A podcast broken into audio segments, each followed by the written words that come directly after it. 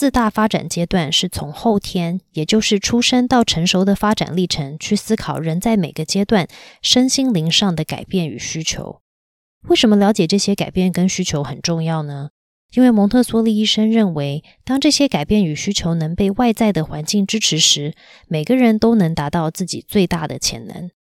只是这个潜能要如何定义，是我自己觉得蒙特梭利教育独特的地方。因为蒙特梭利一生所定义的潜能是多层次的，包含了生理、心理、思考、智力、情绪与经济独立的适应能力。还有自我抱负与理想结合，爱、善良与为世界更好的道德观，以及一种你是我，我是你，我们独特但又合一的心灵层次。而今天要聊的人类倾向 （human tendencies） 就是从人类与生俱来的共同特质来了解人的发展与需求。